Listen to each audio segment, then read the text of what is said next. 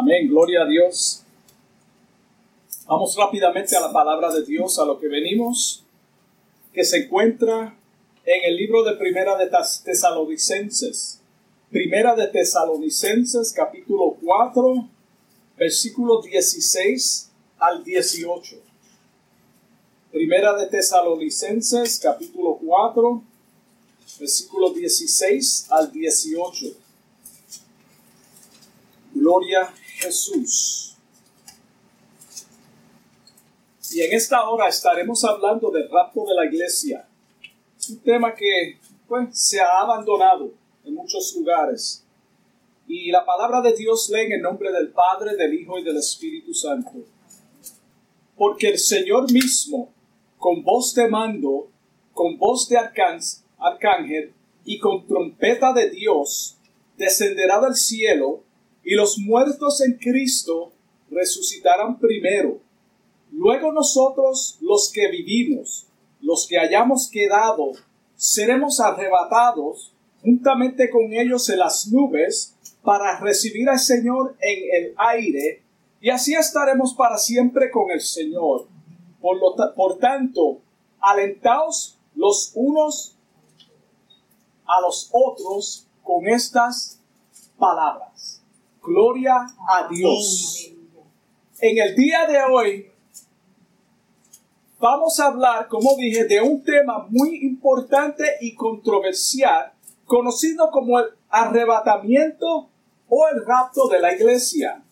Lo primero que queremos dejar establecido es que el arrebatamiento es un evento distinto a la segunda venida. Muchas personas confunden la una con la otra. En el rapto, el Señor mismo es quien llama a los redimidos desde el aire juntamente con los muertos. Los muertos son los primeros que van a resucitar, luego los que estén vivos para este acontecimiento. Y estaremos juntamente con ellos en el aire en este llamamiento. Ese es el arrebatamiento de la iglesia.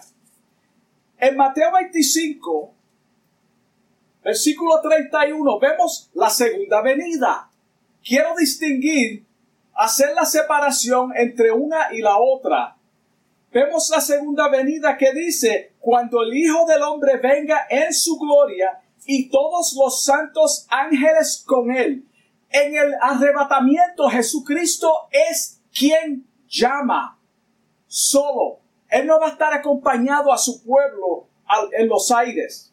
Entonces se sentará en su trono de gloria y serán reunidos delante de él todas las naciones y apartará los unos de los otros como aparta el pastor las ovejas y los cabritos. Esto es el acontecimiento en la segunda venida. Lo segundo que debemos entender, y antes de eso, también tenemos el versículo 24 de Mateo, capítulo 24, versículo 31, que dice, y enviará, y enviará los ángeles. Jesucristo cuando llama a la iglesia no va a tener ángeles con él. Enviará a los ángeles con gran voz de trompeta y juntarán a los escogidos de los cuatro vientos desde un extremo del cielo hasta el otro.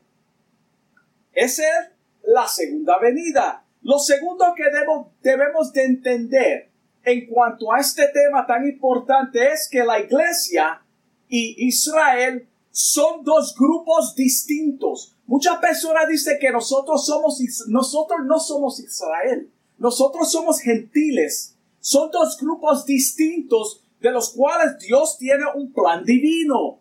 Y lo vamos a probar por la palabra de Dios.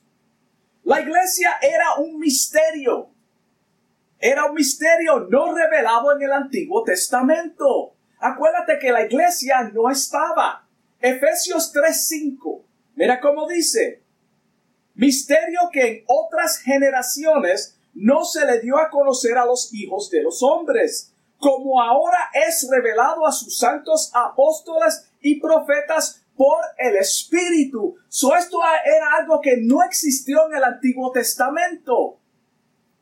Sabemos que la iglesia, como cuerpo redimido, del Señor entró en existencia después de la muerte y resurrección de Jesucristo. Aquí es donde comenzó el, el tiempo de la iglesia. Romanos 4:25. Romanos 4:25 dice, el cual fue entregado por nuestras transgresiones y resucitado para nuestra justificación. Estas palabras son muy claves importantes o cuando menciona estos versículos, traten de, de, mantenerse en lo que dice las palabras clave en cuanto al tema del cual estamos hablando, de nuestra justificación. Cuando hablamos del arrebatamiento o el rapto de la iglesia, no podemos ignorar el acontecimiento que precede a este evento. En otras palabras, después que la iglesia sea levantada, hay un plan específico en la palabra que Dios dejó establecido. Por lo tanto, estaremos mencionando también la gran tribulación. So, no podemos hablar de una cosa y dejar fuera la otra. En Apocalipsis 4.1, Apocalipsis 4.1 vemos que Juan fue arrebatado hasta el tercer cielo. Dios permitió que Juan fuese al cielo a través de un llamamiento de quién? Vamos a ver, este versículo es la única parte donde se asemeja al arrebatamiento de la iglesia. La única parte. Ya que la palabra rapto no se encuentra en la Biblia. Acuérdate que cuando Juan fue arrebatado fue un mando.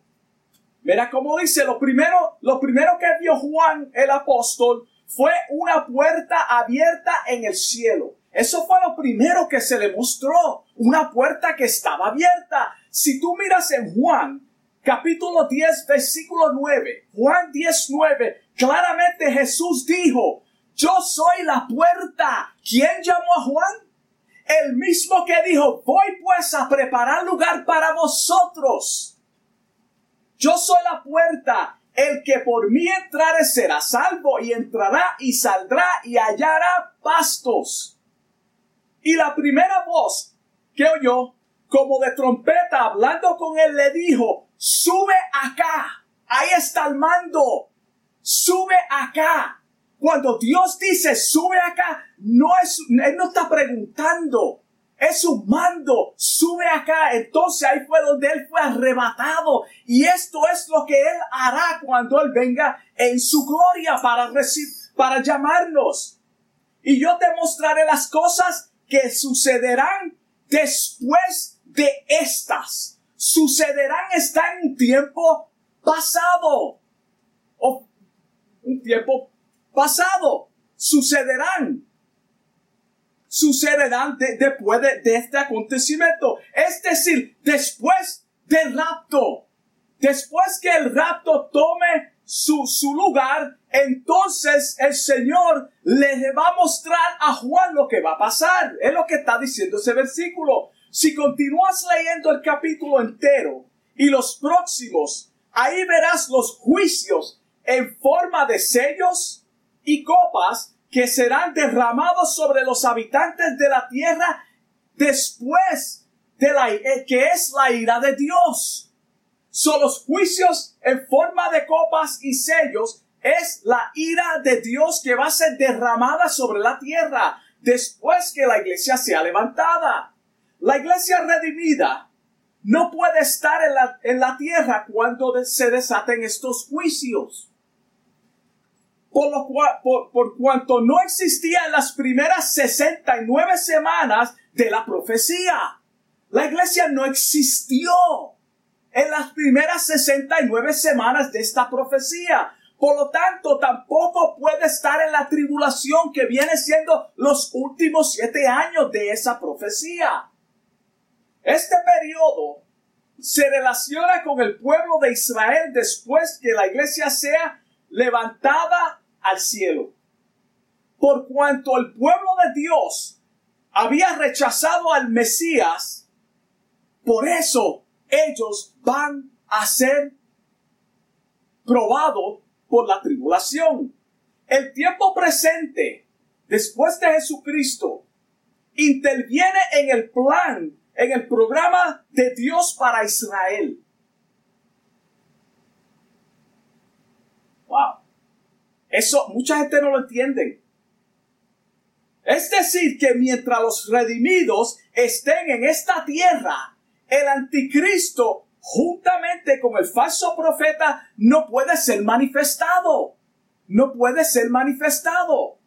Segunda de Tesalonicenses, capítulo 2, versículo 6. Mira cómo dice. Y ahora vosotros sabéis lo que lo detiene al fin, a fin de que a su debido tiempo se manifieste. Es siete, porque ya está en acción el misterio de la iniquidad, solo que hay quien al presente lo detiene hasta, hasta, hasta que él a su vez se ha quitado de en medio. Y entonces, entonces se manifestará aquel inicuo a quien el Señor matará con el espíritu de su boca So aquí claramente está diciendo que hay un evento del cual está impidiendo que esto acontezca y destruirá con el resplandor de su venida. Inicuo cuyo avenimiento es por obra de Satanás con gran poder y señales y prodigios mentirosos y con todo engaño de iniquidad para los que se pierden por cuanto no recibieron el amor de la verdad para ser salvos. El 11. Por esto Dios envía un poder engañoso. ¿Para qué? Para que crean la mentira. Por eso todo lo que uno oye que no es bíblico, si no es bíblico, hermano, no lo aceptes. No importa lo que la persona esté diciendo. Al fin, a fin de que sean condenados todos los que no creyeron a la verdad, sino que se complacieron en la injusticia. Mira cómo dice Romanos 11:25. Porque no quiero, hermanos, que ignoréis este misterio. Acuérdate que dijimos que la iglesia era un misterio en el Antiguo Testamento para que no seáis arrogantes en cuanto a vosotros mismos. Le está hablando a los gentiles de aquel tiempo que se estaban jactando y hablando en contra de los judíos. ¿Qué ha acontecido a Israel? Endurecimiento en parte hasta hasta que haya entrado la plenitud de los gentiles. So tú claramente está viendo la distinción entre un grupo y el otro. Y está diciendo claramente que hay un tiempo específico señalado por Dios en el cual el plan será ejecutado. El 26. Y luego todo Israel será salvo. Y cuando dice eso, no es que todos, todo judío va a ser salvo, sino que al quitarle la venda, entonces muchos aceptarán el Evangelio. Van a aceptar a Cristo como tú y yo tuvimos que aceptarlo como está escrito, vendrá de Sión el libertador. Aquí vemos claramente que Israel, el Israel incrédulo ha sido endurecido espiritualmente. está en la palabra. Este endurecimiento solo durará un periodo de tiempo. El hasta, cuando dice hasta, ahora mismo, Vamos a poner que tu supervisor te diga, fulano de tal se enfermó, eh, va a estar fuera dos semanas. Tú vas a tomar su posición hasta que él regrese. Cuando él regrese, tú eres removido de esa posición y el, el que se había enfermado vuelve a su posición. Es lo mismo. So, este endurecimiento es solamente un periodo de tiempo que va a durar Mira cómo dice Romanos 11.8. Romanos 11.8 dice, Dios le dio espíritu de estupor. Dios le dio un espíritu de estupor al pueblo judío. Ojos con que no vean y oídos con que no oigan. Hasta el día de hoy. En otras palabras, Todavía yo no te voy a permitir ver la realidad del Evangelio porque tu corazón está endurecido y no me vas a aceptar. So Dios permitió eso. Hermano, tú sabes cuántas personas tan ciegos espiritualmente y su corazón no puede entender la verdad del Evangelio porque no lo aceptan. Quieren aceptar solamente las bendiciones, las promesas. Dicen, pues hay tantas promesas en la Biblia, pero no te dicen que el Evangelio es sufrir. Es un sufrimiento que Jesucristo mismo lo dijo. Estupor significa disminución de las funciones intelectuales. Interprétalo en el español que tú y yo hablamos todos los días fuera del Evangelio. Esto es lo que le aconteció a ellos. Esta ceguera espiritual será hasta que los gentiles, tú y yo, que, hay, que hayan, habían de ser salvos, vengan al pleno conocimiento y sean sellados con el Espíritu Santo de Dios y sean arrebatados. Este es el tiempo que estamos viviendo hoy nosotros. Algunos piensan que la iglesia redimida pasará por el periodo de la tribulación. Muchas personas. Hay algunos que piensan que vamos a pasar por la primera mitad. Hay algunos que dicen que vamos a pasar por la tribulación completa y seremos librados después. Pero mira cómo dice Jeremías 37. Jeremías capítulo 30 versículo 7 claramente describe este periodo como el tiempo de angustia de Jacob tanto que no hay otro semejante a él. ¿Quién es Jacob? Israel. Vamos a leerlo de esta, de esta forma. El tiempo de angustia de Israel, tanto que no hay otro semejante a él. Este periodo es la ira divina de Dios.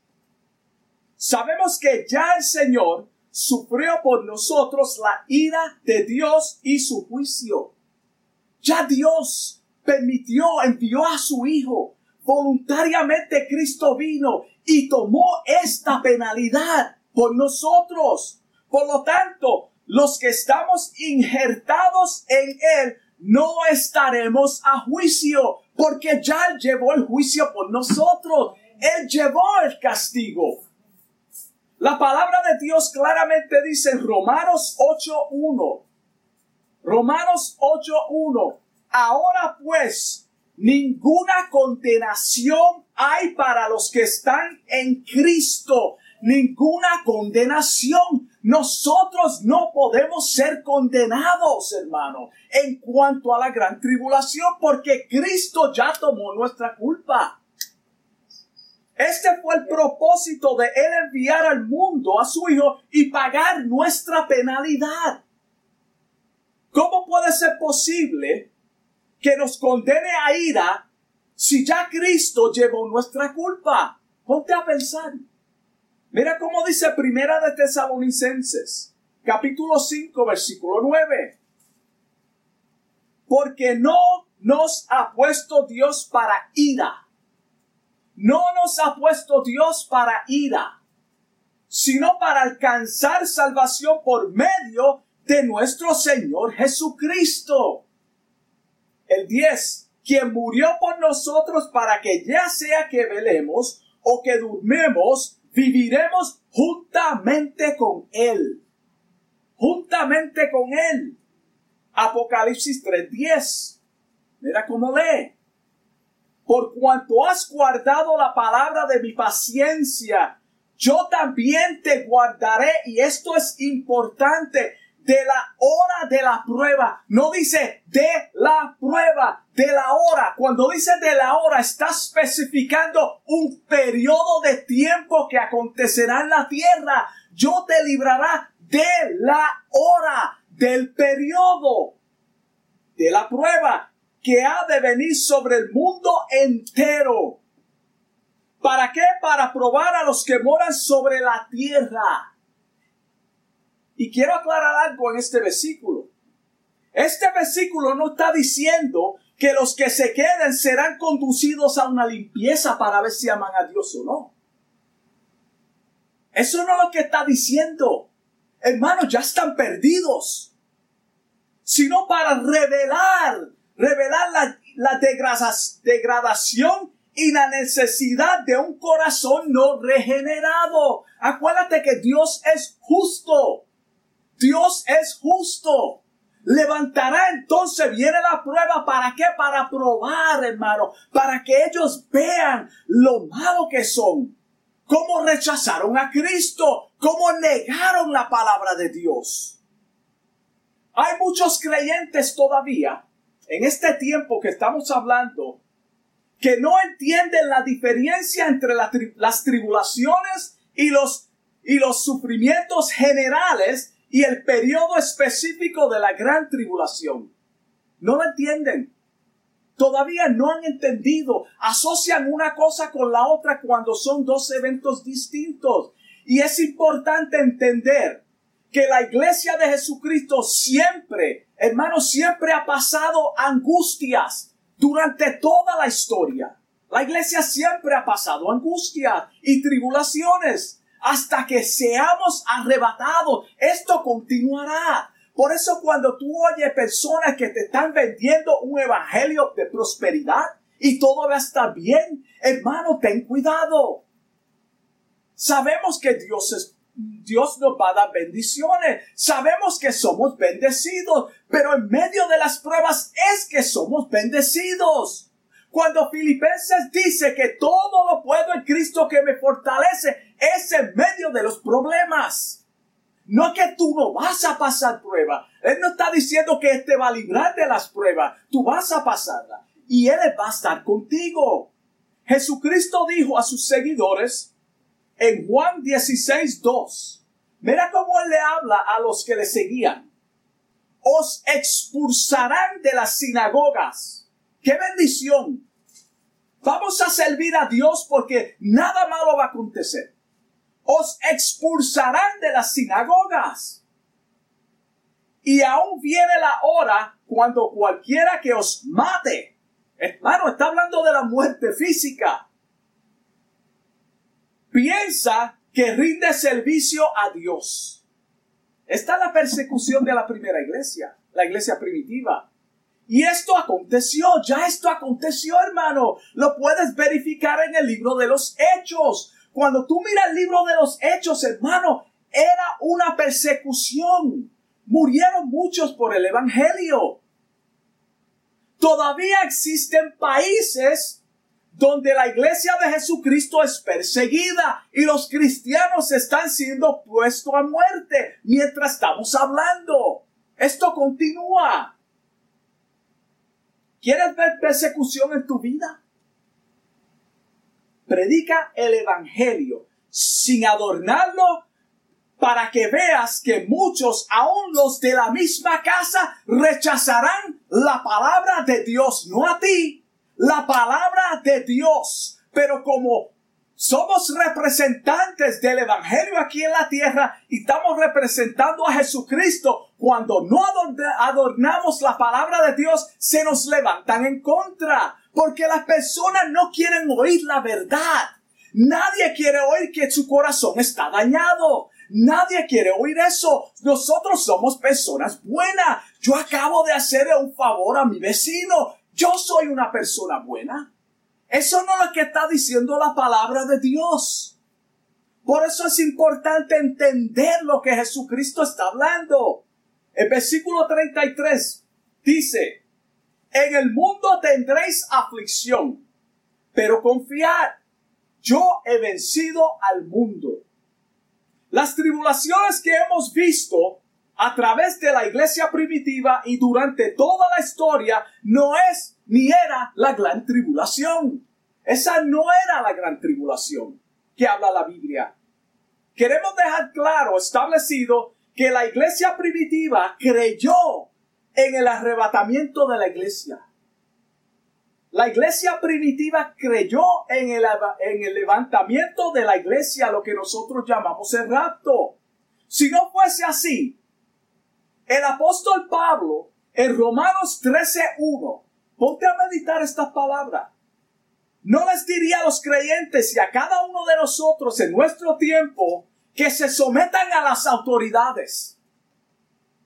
Ponte a pensar. Imagínate al apóstol Pablo aconsejando a los creyentes de parte de Dios que se sometan a la autoridad de la bestia y Satanás. Porque ese es el gobierno que va a estar presente. So, ¿Cómo puede ser posible que él le diga a los seguidores de Cristo, sométase a la bestia y al falso profeta? Ellos creyeron en el levantamiento antes de este acontecimiento. Si la iglesia pasa por la gran tribulación, estaría sujeta a la ira de la cual Cristo ya nos libró. Estaría sujeto, hermano. Y Cristo también estaría sujeto a la misma indignación, porque somos su novia y su cuerpo. Él también estuviera sujeto a ese juicio, hermano. Y es imposible. Y te lo voy a probar. ¿Por, ¿Por qué? Sabemos que Cristo no puede ser llevado otra vez a juicio. Él no puede ser llevado otra vez a juicio. Si estuviera otra vez sujeto a juicio, las promesas de Dios no tendrían ningún efecto y la sangre de Cristo sería ineficaz.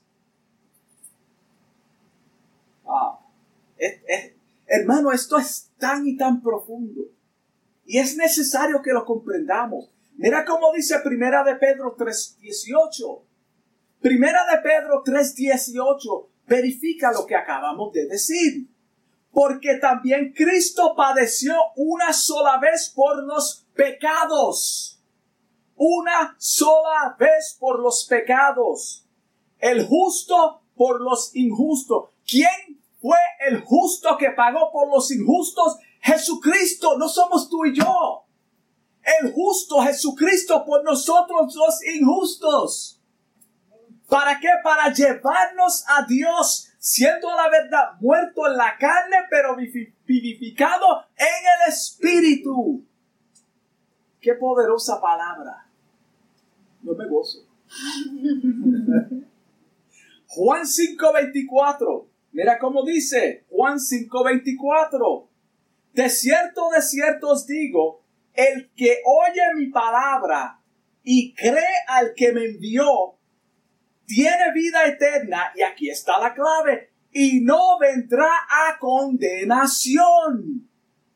No vendrá a condenación. ¿Qué es la, qué es la gran tribulación? La ira de Dios, lo cual es condenación mas ha pasado de muerte a vida.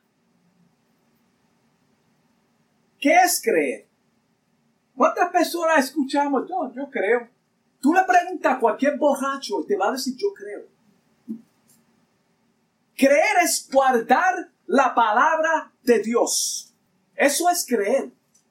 El que me ama guarda mis mandamientos.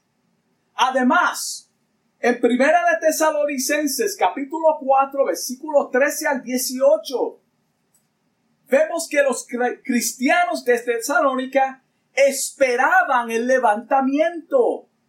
Ellos estaban al tanto de este evento, estaban deseosos por ser arrebatados. Por eso había tanta discrepancia en la iglesia primitiva.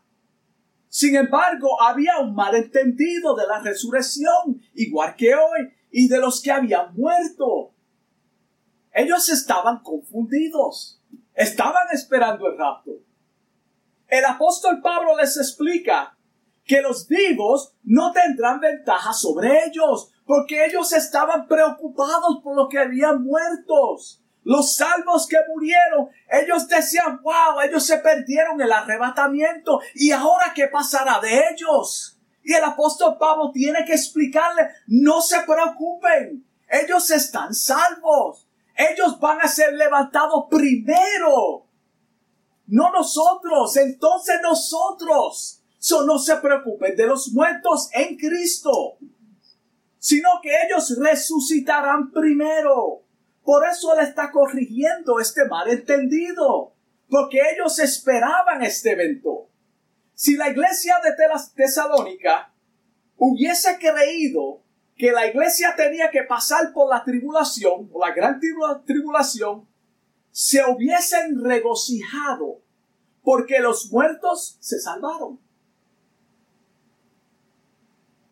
Ponte a pensar, analiza lo que dice la escritura. Ellos se hubiesen alegrado, pues ya ellos están salvos, no van a pasar por la gran tribulación. Nosotros somos los que tenemos que preocuparnos que estamos vivos. Eso es lo que hubiese pasado. Pero no, ellos estaban preocupados por los muertos. ¿Por qué? Porque creían que perdieron el evento. Mira qué simple, hermano. Y nosotros complicamos tanto la palabra de Dios. Tanto que la complicamos. Después que los redimidos sean arrebatados de este mundo, comenzará el tiempo de angustia.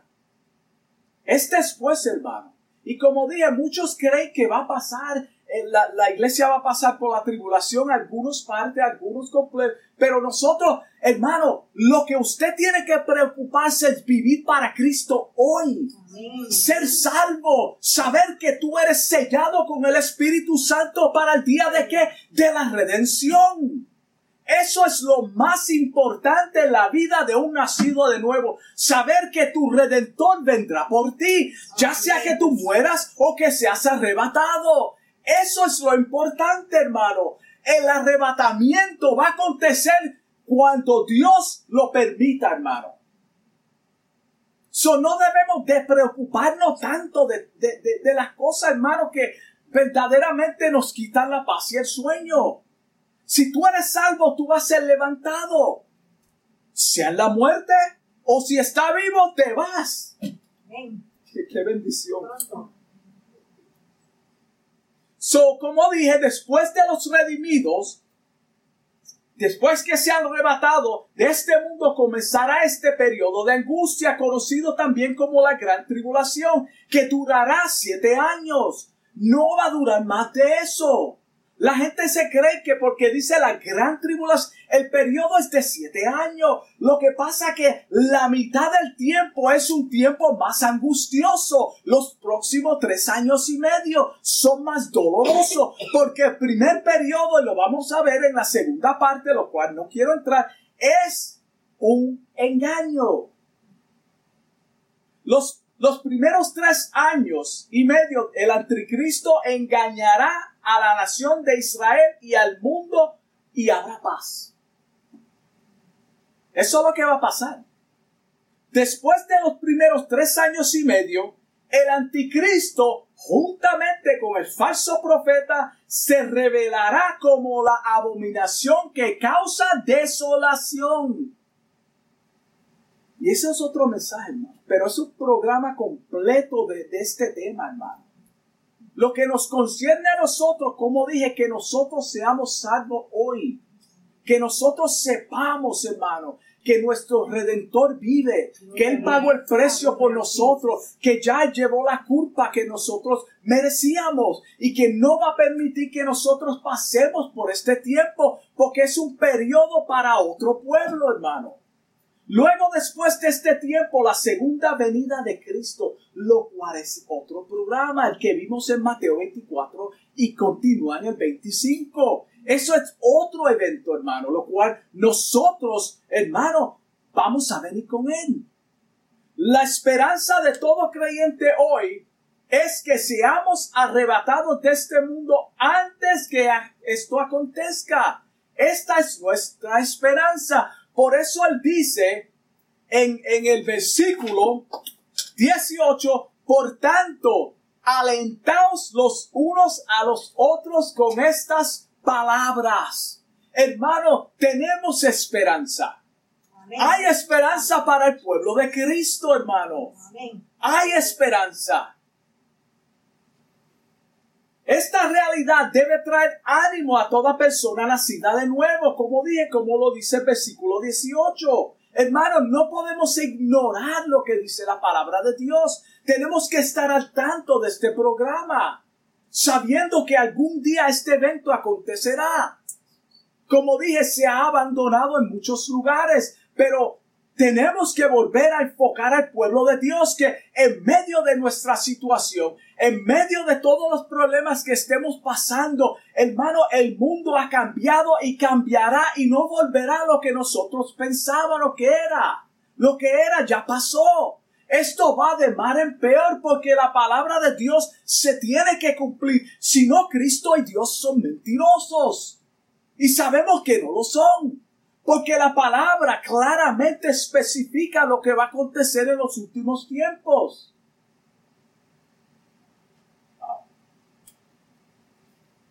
Esto es difícil, hermano, pero es una realidad. Y con esto concluyo. A todos los amigos que me escuchan y los hermanos, algún día este evento, este evento sucederá.